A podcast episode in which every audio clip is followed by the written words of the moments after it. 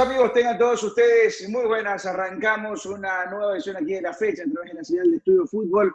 Una fecha muy especial, ya que, bueno, eh, ha perdido la Liga Deportiva Universitaria y más que nada, más que nada, ha ganado Barcelona Sporting Club, el primer clásico del astillero de este año. Gol sorpresa. Colmán entró el paraguayo y convierte el gol más importante de su estancia en Barcelona Sporting Club. Esto y otros detalles más estaremos eligiendo, como siempre, a la gran figura de la jornada, en este caso, gracias a Heineken, oficiante oficial, la cerveza oficial de la UEFA Champions League, que lo estaremos conversando con todos ustedes más adelante. No se despeguen, estamos con equipazo. Jesús Alengastro nos acompaña, Juan José Palacios, Carlos Limongi y nuestro Tano Pazman, que dio yo, el señor Francisco Limongi. Pancho, ¿es verdad que te llegó una circular de que te quieren votar, te quieren desalojar después de los gritos no la victoria de Barcelona? Hola con todos. No aún, mañana. Mañana, tipo entre, entre 9 y 11, me mandan a dejar. Ya, ya. Eh, si, tú, si tú debes calificar del 1 al 10 el grito de, tu grito de gol, no el de Fabián Gallardo, sino tu grito de gol, 12. 12. Sí, 12. Moral Clásico es clásico, clásico se grita así, con todo. Es que 12 porque estábamos perdiendo contra un equipo extremadamente malo, pues. Así empatar, empatar era perder. Y era dejar puntos en casa que no sabemos cómo vamos a estar a la vuelta cuando toquen el capo. No es que mañana baje los cuentas. Claro, el viernes en de una, eh, yo decía que si Liga ganaba esta fecha y Emelec perdía, se quedaba fuera de la pelea. Perdió Liga de todas formas y volvió a perder Emelec y yo creo que sí se está acercando a esta idea de ya irse quedando un poquito fuera de la pelea de la etapa. Eh, Emelec y Liga tienen una diferencia hoy brutal, muy pero muy alta. Me corrigen chicos, que son 7 u 8 puntos. Me parece que eran 8 puntos lo que tiene diferencia. 8, correctamente. Eh, es un montón. Eh, Seguimos saludando. ¿Cómo le va, Mr. Carlos Limongi? ¿Todo bien? Hola a todos, hola a nuestros queridos escuchas. Bien, bien, todo bien, todo bien. Buen fin de semana de fútbol, full deportes. Ya usted sabe que también estoy embalado con el básquet, pero esto es fútbol. Y final de Champions muy buena. Y eh, la fecha del torneo estuvo muy, muy buena. Buenos partidos, se vieron buenos partidos. Lástima que no está Víctor para, para, para darle la lección que sí vi todos este fin de semana y ya puedo hablar tranquilamente. Sí puedo arreglar mi horario y mis horarios. Pero para te va a escuchar, partidos. te va a escuchar. Sí, Víctor, es verdad, Víctor, si estás escuchando, Víctor, lo que hoy día no nos puedes acompañar, te mando un abrazo y quiero cara. decirte, quiero decirte que hoy día saco 20 sobre 20 en la elección de la Liga Pro. Perfecto, muy pero muy bien. ¿Cómo anda JJ el avioncito? ¿Todo en orden? ¿Qué es lo Todo más movido del clásico? ¿El- ¿La victoria o, o lo que pasó en el camerino de Barcelona después? No, yo creo que más que todo el duelo de los cambios fue importantísimo porque, bueno, sale, entra Coleman, fue decisivo. José Angulo por ahí trató de mover el frente de ataque. Alves eh, realmente tuvo un buen partido, lástima que se lesionó.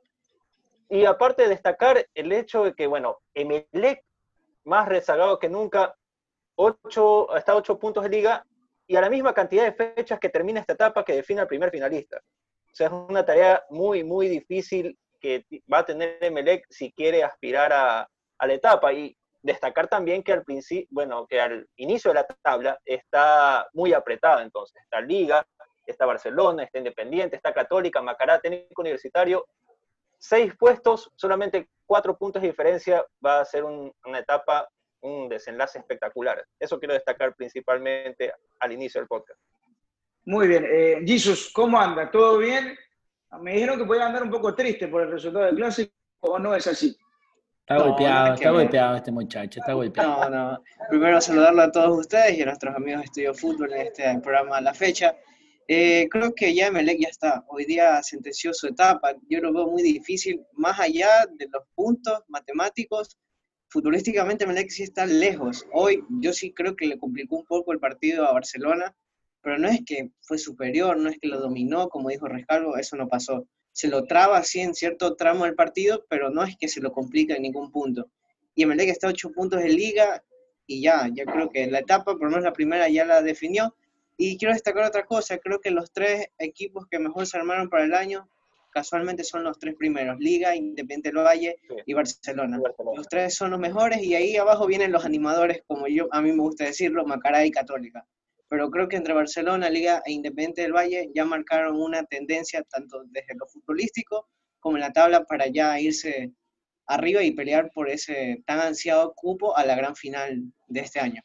¿Quién está con Jesús? ¿Emelec está afuera? Formalmente, ¿alguien, quiere decir que está de desacuerdo con Jesús? Yo voy a sumar a Jesús. Para mí Emelec ya está casi afuera. Está fuera. Ni Peter Pan los pudo meter en. Ya está fuera. ya está fuera Emelec. En etapa. Ya está fuera. Lamentablemente sí, Emelec está fuera. Sí, para mí está fuera. Porque aparte no tiene la plantilla necesaria como para poder afrontar un reto tan complicado. Es un plantel que hay que decirlo que es limitado prácticamente Rodríguez, eh, es, Sebastián Rodríguez es la figura, pero ahí no tiene intérpretes, Barcelona no destaca mucho en la parte en la delantera, los refuerzos Ceballos todavía no cuajan en el equipo, y así sucesivamente, y va a ser dificilísimo para Emelec yo creo que aquí en adelante Rescalvo tiene que enfocarse en afinar el equipo para la fase 2, que también va a ser así mismo domingo, miércoles, domingo, sumado a la participación en Copa Sudamericana, que ojo, también Emelec tiene espera, eh, segunda ronda, espera rival. Así que ya, tienen, ya está fuera para mí de esta etapa, el Emelec. Eh, con esto, ¿qué tiene que hacer? Esto ya vamos a meternos en el análisis de clásico, pero solo quiero preguntar esto acá a Carlos. ¿Cómo tiene que analizar el resto de los partidos de Melec? ¿Trabajar pensando en la segunda etapa o, cómo? Porque yo sí siento en Melec, no, lo veo sin chicha ni limonada, o sea, futbolísticamente no veo nada al equipo. Ya vamos a estar destacando lo bueno, que también es un equipo de gustos, pero yo creo que la gran preocupación es Melec, un grande que tan temprano no siente que está fuera. Sabes que yo no, a ver, desde lo numérico puede ser, desde el funcionamiento también, sin embargo, creo yo que el clásico puede ser un punto de inflexión para, o sea, un llamado de atención, una alarma para Emelec. Si yo fuera Rescalvo, continuaría, eh, bueno, la verdad te diría, lo primero que se me viene a la mente decirte es, continuaría buscando la idea, pero era lo que hemos conversado muchas veces, y no solo aquí, sino también en otros espacios contigo, José Alberto, ha tenido muchas oportunidades. Tuvo una mini pretemporada el año pasado por cuestión de Copa América, tuvo la pretemporada de ahora, eh, tuvo este, esta paralización que tuvieron un mes y medio, casi dos meses los equipos para prepararse. Y, y, y Emelec no, no, no, no destaca a lo que quiere. O sea, a ver, si el día mañana me dices a qué le gusta jugar Rescalvo, no tengo idea. Cuando estaba en Independiente era mucha tendencia a pelota, jugar bastante con los volantes, hacer esa salida con Pellerano, tener ese estilo de jugador que creo yo que fue lo que buscaron José Francisco Ceballos. El día de hoy empieza el clásico jugando con cuatro laterales, dos como volantes, dos como posición natural, tratando de buscar las bandas, pero nunca las encontró mientras tuvo ese, ese, ese esquema. El gol que hace Emelec es un gol para mí todo de, de, de Roberto Ordóñez, un buen anticipo, una muy buena definición, un muy mal centro de Robert Burbano, pero que lo sabe aprovechar cuando tienes un buen delantero. Si yo fuera Rescalvo, trato de sacarle petróleo a estas fechas para no terminar muy relegado. No porque eso signifique que eso te va, que te va a ayudar a, ganar una etapa, pero sí para poder pelear cupos a torneos internacionales el próximo año. Que, ojo, a día de hoy está fuera completamente Melé, creo que va un décimo, va duodécimo en la tabla, o sea, está fuera de cualquier torneo internacional inclusive. Bueno, eh, acá me están dando una, idea buena para, nuestro próximo diseño acá, junto a los amigos de, Diseño Fútbol, que ya se los voy a pasar para que Jesus hable con, con nuestro amigo Eduardo, que tengo entendido anda molesto, ¿ah? Anda molesto Eduardo Arroyo, que le mandamos un abrazo grande por si nos escucha al crack de Diseño Anda triste, anda triste. ¿Anda triste? Pobre muchacho. Bueno, a ver, eh, ¿qué fue lo mejor de Barcelona para Francisco Limón en este clásico de la tierra? La presión. La verdad es que para mí Barcelona fue totalmente superior en el primer tiempo, pero largo, largo, largo. Un Esto dejándolo claro. Buen, gran primer tiempo de Barcelona. Lo peor de Barcelona se vio en el segundo tiempo, ¿no? Sí, ahora, dentro de lo que Barcelona fue claro dominador, tampoco es que Barcelona tuvo tantas opciones claras de gol. Y lo que a mí me molestó el primer tiempo es que tuvimos algo que decían en la transmisión, y me parecía estar totalmente de acuerdo con Magallanes, era que Barcelona este partido cambió un poco la forma de salir, porque ya no salió con los volantes centrales, sino que comenzó a salir por las manos. Y eso comenzó a generar que Barcelona llega al fondo de la raya varias ocasiones y, y, de manera clara y contundente. Y los centros iban a las manos de Ortiz, a los pies de Leguizamón. Es una estupidez cuando tú veías que venían atrás jugadores que venían solos. Barcelona desaprovechó totalmente esa, esa oportunidad Y de allí viene el segundo tiempo, donde para mí Emelec, a partir del minuto 6, del 5, 6 del, segundo tiempo, comienza a controlar un poco el partido, comienza a intentar, comienza a intentar y, y, se, y se, encuentra con el payo de la Cordóñez, que para mí cambia todo, porque Emelec se da cuenta que puede ir, que a lo mejor apretando un poquito puede dar, y de allí llega el gol. Entonces, llega el gol, pasaron unos, Emelec para mí tuvo unos entre 15, 18 minutos de, de control del partido. Eh, y de ahí Barcelona otra vez volvió a intentar ir para, para buscar el, descuento, eh, poder encontrar el empate, perdón, y, lo encuentra y ya después, obviamente, eh, Bustos comienza a generar todos estos cambios, que para mí Bustos falló en algunos cambios. Eh, no debió haber salido Piñatares, debió haber salido Márquez. Eh, Oye, Márquez anda mala, y esto para, para Sí, anda mal desde el año pasado. Pues. Con, con la corte y con Jesus. No es Oye, espera, espérame, espérame un segundo nada más. Eh, sí, yo sí. quería hacer hincapié en un tema que dice Francisco. Francisco dice que eh, lo de Márquez estuvo mal. Sí, para mí estuvo mal todo el partido, pero el cambio que hace para poder, para poder bajar a Márquez eh, de central es precisamente para poder tomar marca personal a Ordóñez, que era el que estaba desarmando la defensa. ¿Qué era lo que estaba claro. sucediendo? Ordóñez tiene una habilidad, puede bajar de líneas, puede mezclarse con los centrales. ¿Y qué es lo que está sucediendo? Riveros iba con él dejando un hueco en la parte de atrás, cosa que le había costado mucho a Barcelona a principios de año, cuando jugó Libertadores, eh, que, que, fue lo que le pasó, por ejemplo, con Independiente. Bustos se da cuenta que sucede esto y pone un jugador más rápido y de más de oficio de marca personal. Si tú ves la repetición del partido, lo vas a ver a Márquez una vez que está de central yendo casi a la personal con la Tuco Ordóñez. A partir de ese momento, la Tuco Ordóñez comienza a perder mucho más protagonismo porque tenía mucho más jodido recibir la pelota bueno, a la larga también le juega la idea, le juega el número, porque Márquez como volante central, una lágrima completamente. Y Barcelona perdió mucho con el cambio de Piñatares. De hecho, el cambio fue al minuto 59, si no me equivoco, y seis minutos más tarde, Emelec, bueno, tuvo el alza de juego Emelec porque Rodríguez podía fluctuar con mayor libertad entonces ahí Emelec pudo mostrar algo dentro de la cancha monumental y ahí, bueno, y se, y se, origina la jugada del gol, que es un mal centro, pero bueno, habilidad de la Tuca, pero Emelec tuvo sus mejores momentos cuando Piñatares no estaba en cancha ya. Eh, Gisу, ¿cómo hablamos con el penal? No, perdón, termina JJ, disculpa. No, y luego le sale, luego, bueno, lo, lo baja de central a Márquez y ayuda a restarle protagonismo a la Tuco Ordóñez, que era el que le estaba generando totalmente dolor de cabeza a la saga de Barcelona. Y bueno, no ahí que... Barcelona, de, bueno, ahí Barcelona no. este, tiene la, la, la, posibilidad luego de reaccionar con los cambios y también aprovechando las fallas defensivas de Melec.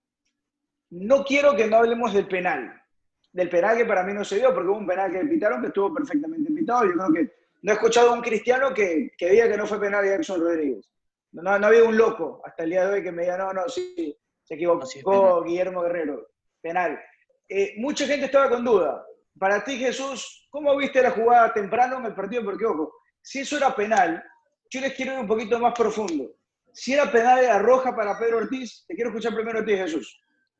Este, primero que sí es penal. O sea, eh, Pedro Ortiz se, se entiende la jugada y le pone el brazo yo entiendo que muchos lo compararon con la jugada de Frascarelli, es verdad que la violencia es de menor grado, pero la intención es cortarlo, ni siquiera es jugar la pelota, es sal, Fidel, no avances más.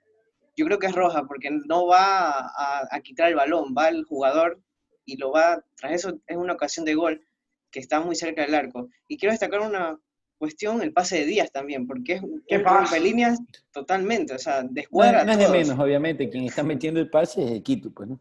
Y algo que quería complementar lo que estaba mencionando antes, el, para mí fue mérito de Bustos el cambio de Gabriel, de, el retroceso de Gabriel Márquez, sacando a Darío Aymar de la defensa, porque obstruye un poco a Roberto Ordóñez, que les complicó mucho a Barcelona, inclusive pegó un palo y anotó el gol. Por eso yo le doy mucho mérito ahí a Fabián Busto y es un, es un movimiento que yo creo que se va a normalizar en Barcelona y hace dos semanas o la semana pasada lo decía, yo creo que Márquez algún momento va a terminar jugando de central porque ya lleva más de un año que en su función de 5 no lo veo en un gran nivel. Y es muy pobre lo que ha puesto. Y no me gusta cómo juegan Márquez y Piñatares. Yo creo que debe ser Piñatares con un 8 más de salida como yo, la orejuela, que ya creo que Bustos sabrá quién escoger. ¿Sabes qué? Hay algo que yo quiero destacar, y esto lo quiero, bueno, no sé si todos los barcelonistas piensen igual, pero hay algo que nosotros los barcelonistas venimos desde hace tiempo pidiendo, y es que obviamente todos estábamos contentísimos con Almada y todo, pero Almada tenía un tema, que era un técnico terco en el sistema y podías ir perdiendo y no, yo voy con mi sistema y punto. Eh, o sea, ¿crees, que, Bustos tuvo un plan B en este partido? Igualmente Ramos, eh, a pesar, Ramos para mí un técnico que no, yo a veces no sabía qué, diablos quería, pero siempre hacía lo contrario de lo que requería el partido. Hoy, a pesar de que para mí el cambio no era, no era Márquez, no era Piñatares, sino Márquez, indistintamente eso, él arregla, cambió, puso línea de tres, después volvió a mover otro jugador para volver a línea de cuatro, sacó un central, metió un medio centro, atacó, metió a los delanteros con sentido, porque sí hemos visto, el hecho de que tú metas dos, tres, nueve en un partido no significa que eres ofensivo, significa que estás desesperado. Pero eso también es un mérito de Bustos, porque tiene una gran lectura en el partido. Y eso es algo que ha destacado desde el año pasado. Adonis también, también ayudó a que el, abrir la derecho de se contraiga, que abra más la cancha. Entonces ahí tuvo mayor variante Barcelona. Claro, eso es un mérito de Bustos y es algo que tiene desde hace mucho tiempo atrás que le he visto a Bustos, la gran lectura de juego. Y junto a Pablo Repeto me parecen los dos mejores en esa cuestión. Porque no hace cambios por, leyendo partidos. Leyendo no siempre planificando bien, sino en la lectura de partidos, que es un aspecto muy importante que sabe reaccionar muy bien mientras el partido se va desarrollando y pasan cosas que él no tenía planeado. Él tiene esa buena lectura y eso es muy, mucho que destacar de Fabián Busto. ¿Hasta cuándo vamos a ver el doble 5 en Barcelona, Carlitos? Eh, porque creo que este clásico volvió a dejar un, un sentimiento como que, voy a aguantar, como que ya debería estar con, debería estar usando más el 5 y el 8, ¿no? Más aún porque ya al fin debutó Escuela, tanto esperar y al fin debutó Escuela, no se vio nada extraordinario, hay que dejarlo eso claro, pero ya debutó. Ahí voy a, voy a responder algo que nunca me gusta responder, pero es depende, y depende mucho del rival. Porque una de las cosas que sí es de destacar de Barcelona el día de hoy es el funcionamiento de sus laterales. De hecho, el primer gol nace de una jugada de los laterales. Un cruce del lateral izquierdo Pineira que recibe el lateral derecho eh, eh, Byron Castillo y termina en el penal. Ahora, si tú quieres jugar con tus laterales y quieres encontrar salida, va a depender mucho del buen o mal partido que tengan tus volantes extremos. Por ejemplo, el día martes que jugó Barcelona contra Deportivo Cuenca, eh, tuvo un excelente partido de Manuel Martínez y no se vio esa existencia del doble 5. ¿Por qué?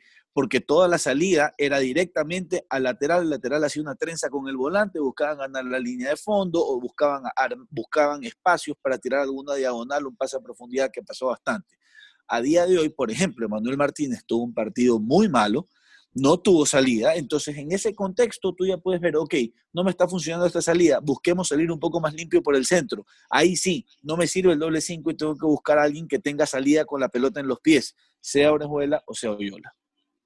Muy bien, eh, rapidito, figura de esta fecha, arranquemos contigo, Pancho, figura de fecha, ¿vas a, decir, ¿vas a decir lo que vas a decir o no? Byron Castillo. Ah, cosa que decir también Díaz. Y es más un escándalo. Es más, iba a sacar de. A Donoren. Él, él, siempre está. Ahora, quiero, me, permite, me permite, director, hacer, dar dos puntos que quiero dar. Delo. Primero, gran partido de Pineda, pero grandísimo partido de Pineda. Sorprendente, ¿ah? Sorprendente lo buen partido de Pineda. Sí. Y me gustó hartísimo el partido de, de, de Byron Castillo, que está jugando muy bien, muy bien. No sé qué va a pasar cuando, cuando llegue Pedro Pablo de nuevo. Aunque bueno, es un, jugador con otras características. ¿Cómo que no sabes? Yo creo que ya prestó la camiseta, se lesionó y listo. No lo puedes tocar a Byron Castillo. Byron Castillo figura. Por eso te digo. Byron Castillo ha sido figura en los tres partidos. No es que no sabes. Byron Castillo ganó el titular. Ahora, permítame, permítame, permítame darle una buena pues, a, los muchachos azules que están. Para no, para no seguir dejando en el piso buen partido, me parece un gran jugador Rodríguez. Y el, no, no sé el nombre del marcador izquierdo, que es rapidísimo, el 15 creo Jackson Rodríguez. Muy bueno. Muy, muy bueno. Y resaltar la presencia de Peter Pan en el banco de suplentes. Usted se refiere a Juan Rescalvo, señor. Así es. Muy bien, Peter Pan. Bien. Figura del partido Bayron Castillo. Yo me voy a sumar para ya escucharlo también después a, a JJ Palacios, Carlito Limón y finalmente a Jesús Alencastro. Yo estoy totalmente de acuerdo, para mí la gran figura fue Byron Castillo. Byron Castillo hace rato es, para mí el jugador más regular de Barcelona. Defiende bien su banda, pasa bien al ataque, se muestra. Sin ese penal a Byron Castillo, que es todo mérito de Byron Castillo, Barcelona no ha ganado el partido. Así de simple. Después de ese penal, Barcelona reencontró la confianza de decir, listo, de que se puede, se puede. Y fue con todo. Byron Castillo es una figura inexorable de este Barcelona. JJ. Concuerdo contigo, José Alberto. Byron Castillo fue la figura del clásico, provocó el penal el solo, prácticamente impulsó al equipo para que pueda confiar y dar la vuelta al marcador de estos tres puntos que son vitales. Estos tres puntos, más allá que me pueden decir exagerado, todo lo que quieran, estos puntos pueden significar una etapa en un partido importante. Estamos Barcelona está a un punto, ¿ah? Barcelona está a un punto, punto del liderato y prácticamente puede pelear mano a mano en, el resto de fechas que, restan de, de, la fase 1, sabiendo que es un campeonato muy reducido, de momentos, más que nunca ahora, en estas instancias. Byron Castillo rindió al 100% y el Barcelona fue la figura del Barcelona y el partido. De clásico para mí de la fecha también, Byron Castillo, el Barcelona. Jesús. Eh, concuerdo con ustedes. Byron Castillo, eh, una parte que mencionabas también, José Alberto, sin él no se abría el marcador para Barcelona, ni siquiera sé si lo pudo haber destrabado sin ese penal. Y es un mérito para Byron Castillo, que creo que es el jugador más regular después de esta cuarentena que sucedió y la para del fútbol ecuatoriano. En los tres partidos ha sido destacado y en general quiero también destacar a Alexander Alvarado. Lo que jugó Alexander Alvarado ante Liga Quito es buenísimo. Eh, todavía me sorprende que no se haya ido de Aucas, ni siquiera un grande del fútbol ecuatoriano, y a Sebastián Rodríguez, que también jugó muy bueno. No me decepciones, Jesús. Deje de decir otro nombre. Deje de decir otro nombre. Metió doblete esta fecha, no me decepciones. ¿Cuál? Fernando Gómez. Ah, Fernando Gómez de Liga Portero. Sí, Teito, le, no me Teito se lo conoce. ¿Qué, qué, qué, qué es ese Teito? Que tu pana vive contigo. ¿Qué, qué Teito? Así lo conocen aquí en la ciudad de Guayaquil. Eh, tuvo una formativa gemelé. Teito. Está bien, está bien, está bien. Usted, ¿A usted le gusta decirle... Ah, hay, hay apodos curiosos. Usted, usted le dice Leito Messi a Messi y nadie te quiere que te diga nada le tiran el apodo Teito a Gómez. Que bueno, yo no digo Leito, yo digo Leo. Ah, Amigo personal. No, no. Tú lo tienes de fondo de pantalla y dices I love Leito. A mí no me vas a engañar. A, ver, de fondo de pantalla lo tengo de Quito. Le digo, no, La última vez que cambio, cambio vital, cambio vital. Está bien, bueno. El Carlito Limón y su figura de la fecha. De la fecha total o del clásico. No, de la fecha, clásico, como tú quieras, hermano. No importa, porque las dos se las lleva Byron Castillo, mi querido amigo.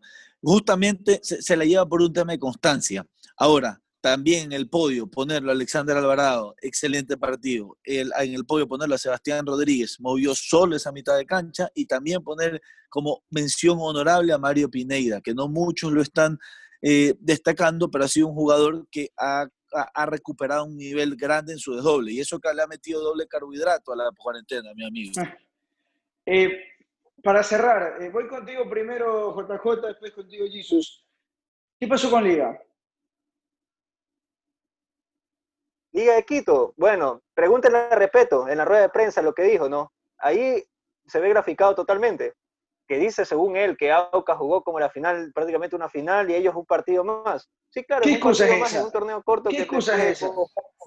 La verdad que Ojo, eso me parece una de las payasadas más grandes que he escuchado en No, no, no, no, no, ¿sabes qué? Porque hay, hay, otra forma, hay otra forma de verlo, que, que es como yo, lo, como yo lo percibo. Yo creo que es una crítica a sus jugadores. O sea, salieron a jugar sin, sangre. No, no, para mí es una crítica a sus jugadores. Es, un contexto que queriendo decir, ah, se lo tomaron demasiado en serio esto de aquí. Bueno, y está bien, entonces es culpa de mis jugadores. Y yo se repito, es culpa de mis jugadores por no tomarse en serio un partido importante. Más allá de que es un rival tradicional de Liga de Quito, tenemos que ganar para mantener la punta, pues. No, yo lo veo, a mí yo lo veo, así. no, yo lo veo del lado contrario, que realmente es como que tratando de relativizar el, el resultado, realmente Liga de Quito no la vio este fin de semana, Aucas lo superó y ahora se le viene complicada Liga de Quito con Barcelona Independiente, Católica, Macará, que son equipos los más regulares y los que pueden pelearle al conjunto de algo la etapa. Yo comparto con Carlos, yo creo que es una crítica a los jugadores, inclusive aquí, ahorita que tengo la web de nosotros, Estudio Fútbol, Aucas jugó una final y nosotros jugamos un partido. Espero que el resultado de hoy nos sirva para entender que debemos dar el 100% en cada partido. Yo también entre los calvos, entre los calvos nos entendemos, amigo. Yo también lo veo una crítica, porque, ah, bueno, y es una cuestión ya, creo que mía, al analizar, respeto, lo que más le cuesta es proponer. y Aucas encontró un gol muy rápido y ahí Liga, a ver, ahora qué hago. ¿Qué hago? Ahí Liga le cuesta muchísimo y hay un punto de inflexión sumado, la expulsión de Johan Julio. Ahí ya Liga Quito no le costó muchísimo. Siempre los equipos de respeto le cuesta proponer, siempre, toda la vida.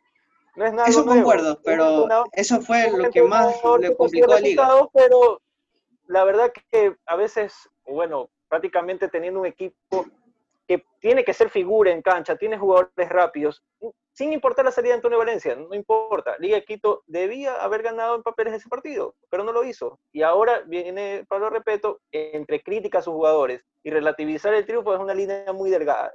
Relativizar la derrota es una línea muy delgada. Así que ahora prácticamente tiene que mejorar, tratar de conservar eh, la ventaja que tiene, que apenas es un punto, luchar la etapa y ya. O sea, realmente el gran perdedor de la fecha es Liga de Quito. No hay más forma que... Sí, por supuesto que sí. Bueno, eh, muchachos, eh, técnico de la fecha, para ustedes. Justos. También Fabián Bustos, el gran lector del partido en el Clásico. Para mí Bustos también. Carlito, puede, ser, puede ser un empate entre Villafañe y Bustos. También. Ojo, ojo, mira, Liga venía ganando dos partidos, venía muy bien con el ánimo arriba, con, con Martínez Borja que metía goles que daba miedo. Martínez Borges en el partido del domingo no podía meter una manzana en una piscina. O sea, eh, muy bien, muy bien marcado. Muy bien es un nivel normal. No, no, no, sé, no sé, Martínez Borja, hay, que ver, cómo se desarrolla. No sé justo, no sé justo con Martínez Borja que está haciendo la figura del fútbol ecuatoriano. No sea oportunista. no sea oportunista. La figura del fútbol ecuatoriano se llama Colmán. No, no, no, no. oportunista. Hablando, por el diario de lunes, el señor Limón. Hasta, hasta, hasta, la semana pasada no sabía si Colmán era derecho o zurdo. Confirmo, confirmo. Ya día me, me, me, enteré que era derecho. Claro, por ahí ya saben los, oportunistas decir que Colman es el 9, el 9 de Barcelona. Deja disfrutar, no seas sufridor, deja disfrutar. ¿Qué quieres? ¿Que, te, que lo hagan bolsa a, a Colman ahorita? Tengo que premiarlo, pues. ¿Qué quieres? Bien, para cerrar, ¿cuál la fecha, Isus? Para, para la, ¿Cuál de la fecha, Isus? Eh, me voy a quedar con el Iván Brun de Mushukruna.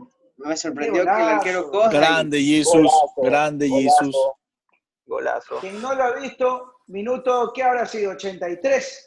84, 83, 84, por ahí. Golazo. Salud, señor. Esto es vivo. Esto es... Me dio alergia, me dio alergia. Oigan, para alergia, que no aclárelo bien, aclárelo bien, alergia. Alergia, sí, sí, alergia, alergia al polvo, se pueden disculpar. Eh, borde interno por encima de la barrera, minuto 83, el arquero B. Así como ustedes dicen que lo de Fidelito Martínez hay que tenerla bien puestas, tenerla bien puestas como arquero para ir a agarrar la pelota, minuto 83, meter un gol para darle los tres puntos, para darle, sí, los tres puntos al Musukruna, que él lo necesitaba. Ojo, no solamente hace el golazo Iván Brun, pero después, cinco minutos después, cerca del minuto 90, ataja un mano a mano que, que ya lo convierte en la figura de ese partido, Iván Brun. Eh, destacar que el gol de Iván Brun, eh, más allá de la buena ejecución del tiempo, pasa apenas por sobre encima de la, de la barrera para caer perfecto una vez que entra la pelota. ¿Por qué te digo esto? Muchas veces los arqueros quieren asegurar y la pasan bien por encima, cosa de que si lo fallo no me agarra el contragolpe y el arco desguarnecido. Muy bien por Iván Brun, apoya a Jesus, gol de la fecha. Muy bien. Eh, ¿Alguien quiere poner otro candidato como gol de la fecha? Para mí, igual, el gol de Iván Brun, golazo totalmente. Y por ahí mención especial, como decía en la transmisión, muchos critican que puede haber golazos de penal. El de hoy lo fue, el de Fidel Martínez. Gran definición, sangre fría, que no fue al centro, ojo, fue al mismo lugar donde se lanzó Ortiz.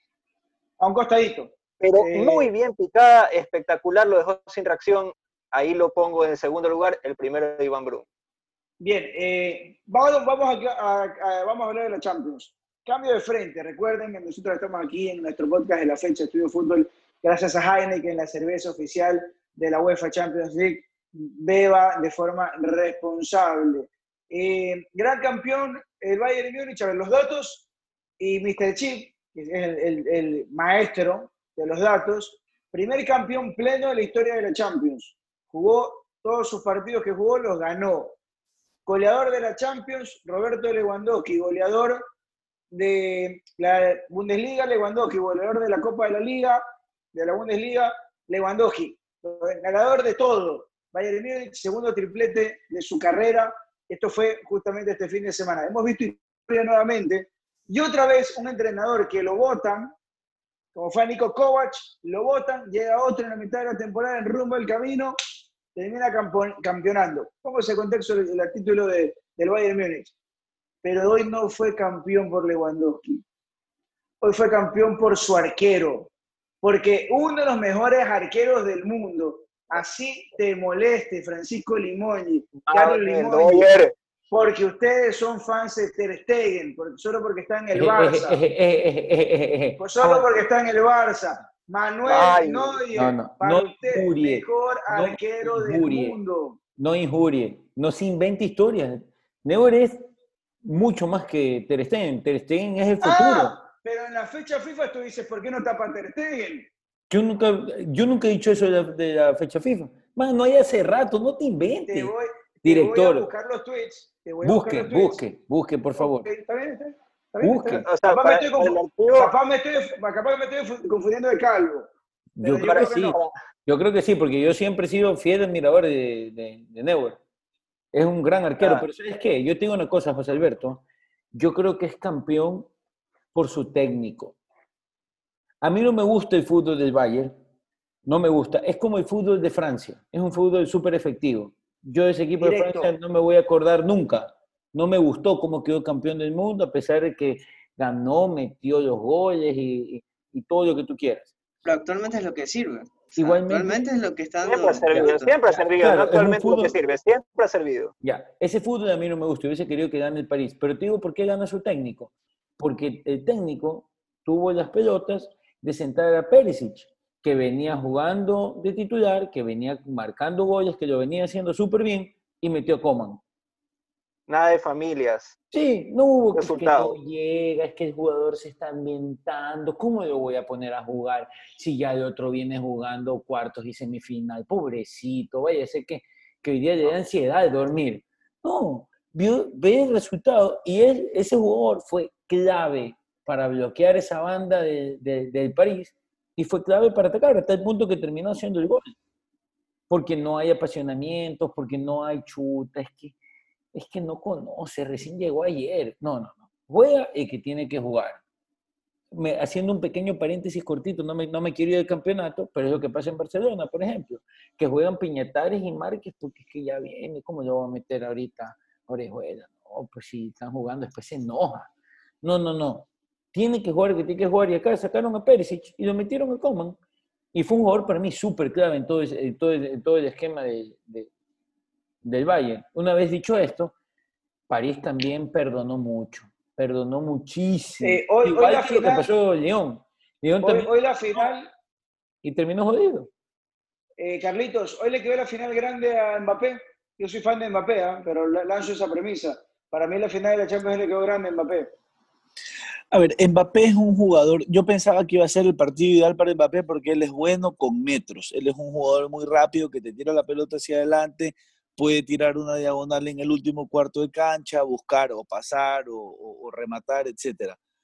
Sin embargo, eh, a raíz de cómo fue evolucionando el partido, esos metros que dejaba el Bayern de la defensa hasta el arquero se fueron achicando y para el juego de Mbappé no funciona ese estilo de e- e- ese estilo. Muchas veces tuvo manos a manos para poder desbordar o centrar.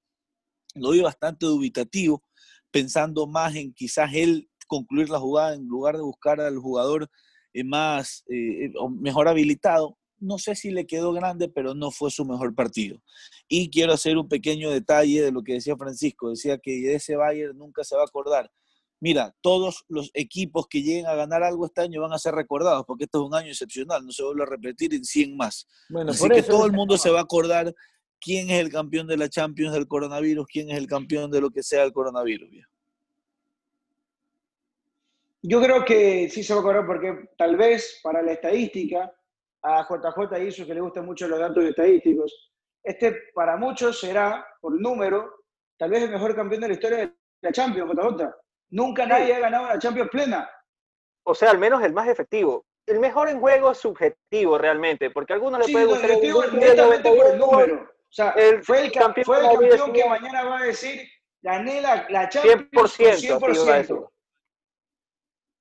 Y ojo, para los detractores que dicen que este es un torneo, digamos, particular, el número de partidos no difiere tanto, porque solamente, digamos, si lo pasamos a limpio, son dos partidos más, que yo estoy segurísimo que el Bayern Múnich los hubiera ganado y finiquitado tranquilamente. Ah, si qué hablamos bestia, de jugar ida y vuelta, si hablamos de jugar ida y vuelta con el Olympique Lyon, tranquilamente lo podía haber ganado de local así mismo con el Así como, así como los primeros 20 minutos que estuvieron apretando contra el arco. As- Así es Pero- fácil. Otra cosa Pero que también va a ser ganaban, recordado eh, y hay que destacar es que este equipo prácticamente termina el ciclo de posible de Messi, o sea, goleó al Barça que, que nadie se No, esperaba, no, o sea, no, 8 no lo No, digas, ese, no lo- No digas en voz alta que se pone mal Carlos. Sí, no sí, tranquilo. alta. Ni Carlos y Pancho, pero o sea, Carlos se pone mal. Pancho le, le- le empieza, se empieza a se afectar. empañan los lentes, se le Yo empañan lo los lentes. único- yo lo único que te- yo lo- mi comentario va orientado a que a mí no me gusta ese tipo de fútbol, que es el que está ahorita de moda para ganar. claro.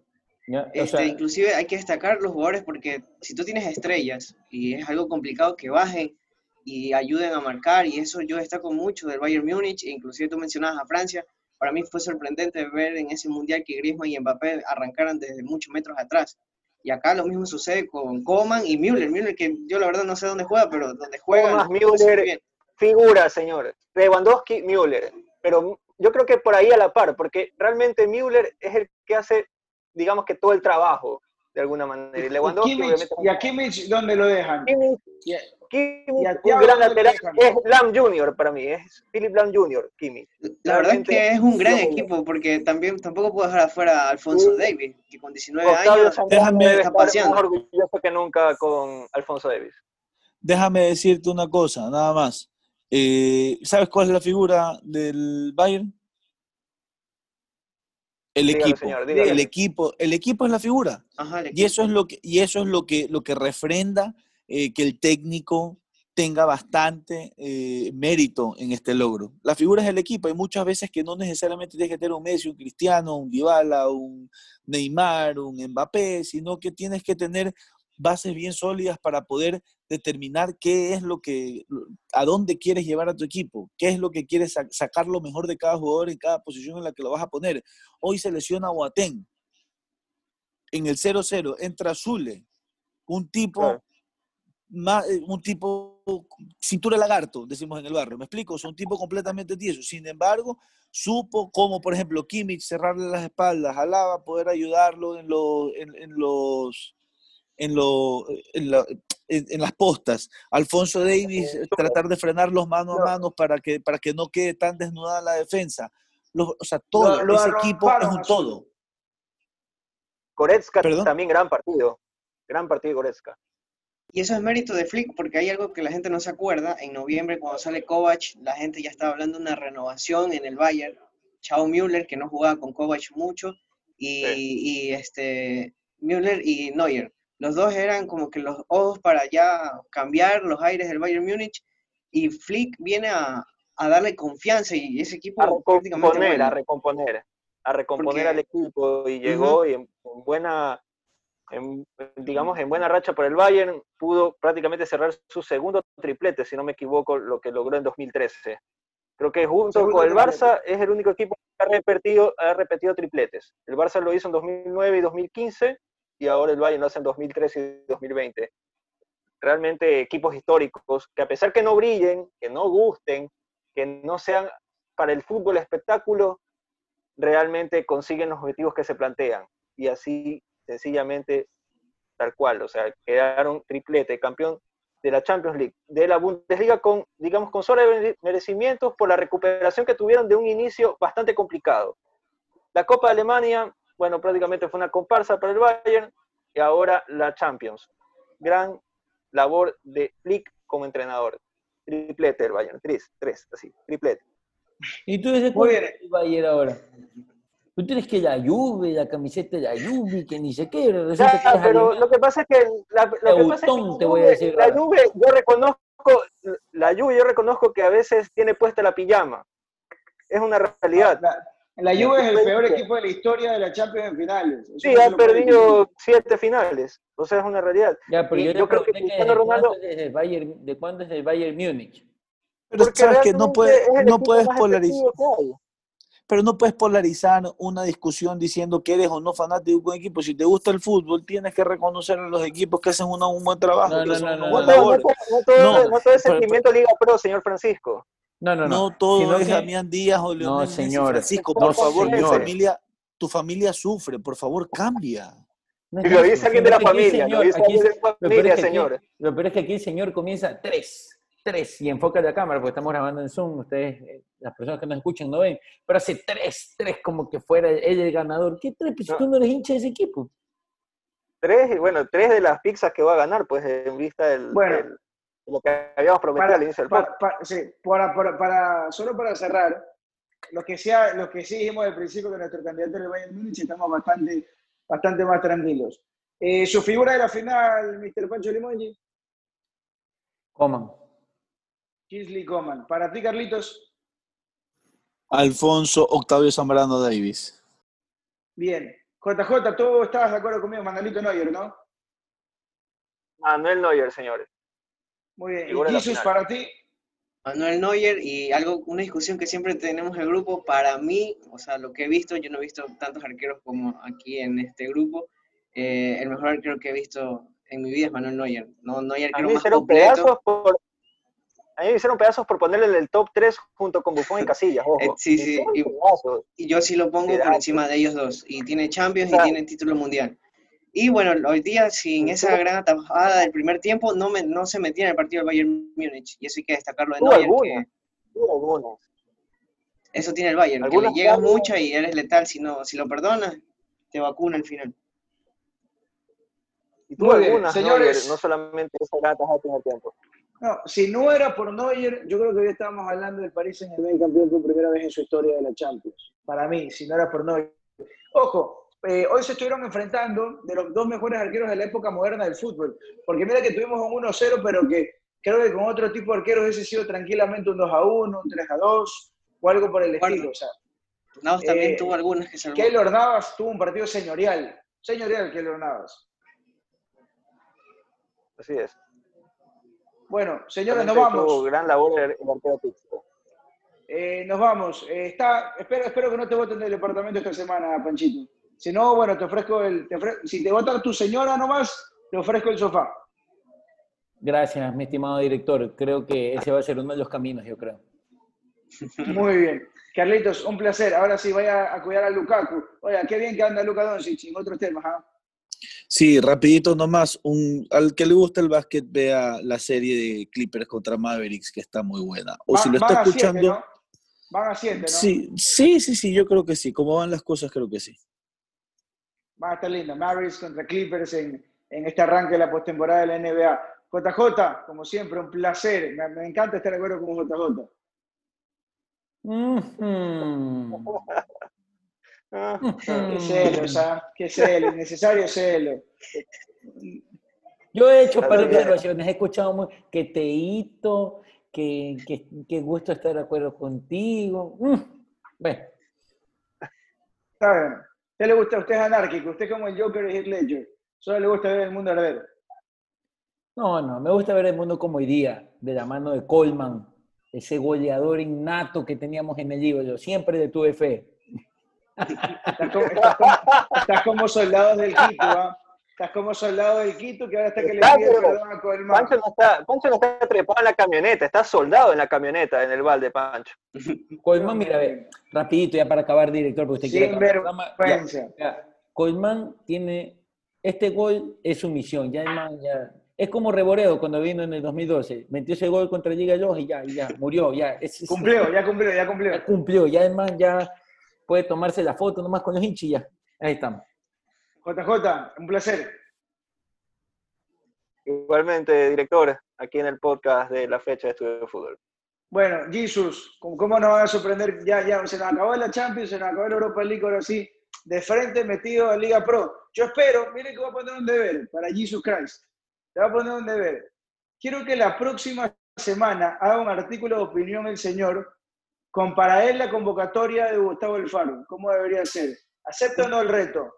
Justamente eso te iba a decir, este, acaba Champions, pero ya se viene Liga Pro y bueno, si es que no pasa nada malo, la selección también ya se vendría a la espera que oficialicen a lo de Gustavo Alfaro. El hype de Jesus con lo de Alfaro está, pero al, al 100, está en las nubes. ¿ah? Pero, no, pero yo le para el que no lo sepa, nuestro community manager eh, Jesús Alen Castro es hincha muerte de la selección. ¿Acepta o no el reto? Ahora que cuál es- convocatoria. Ah, Ahora ya, ya, sí. convocatoria como crees que sería la primera convocatoria de Alfaro, para graficarle y hacer el ejercicio. Está bien, si Pero quiere que sí. la tome ahí, la apunte también ¿Cómo? Gustavo Alfaro. Pero si tiene un Con medio, papelógrafo con en medio el cuarto, Independiente del Valle, por favor. Con medio Independiente del Valle seguramente va a ir esa nota. tiene, tiene Es la un base para la altura. Tiene un papelógrafo en el cuarto, mi amigo, como en el colegio, y va anotando los nombres de estos convocados. Está bien, la, la quiero, la quiero para la próxima semana, a ver si también la discutimos acá en la fecha. Señores, Listo. nos vamos. Un verdadero placer. Nos estaremos encontrando en el siguiente edición de la fecha, que ahora sí ya serán eh, netamente para hablar de eh, la Liga Pro. Así que no se la pierdan. Un abrazo grande. Cuídense mucho. Chao. Un abrazo para todos, cuídense.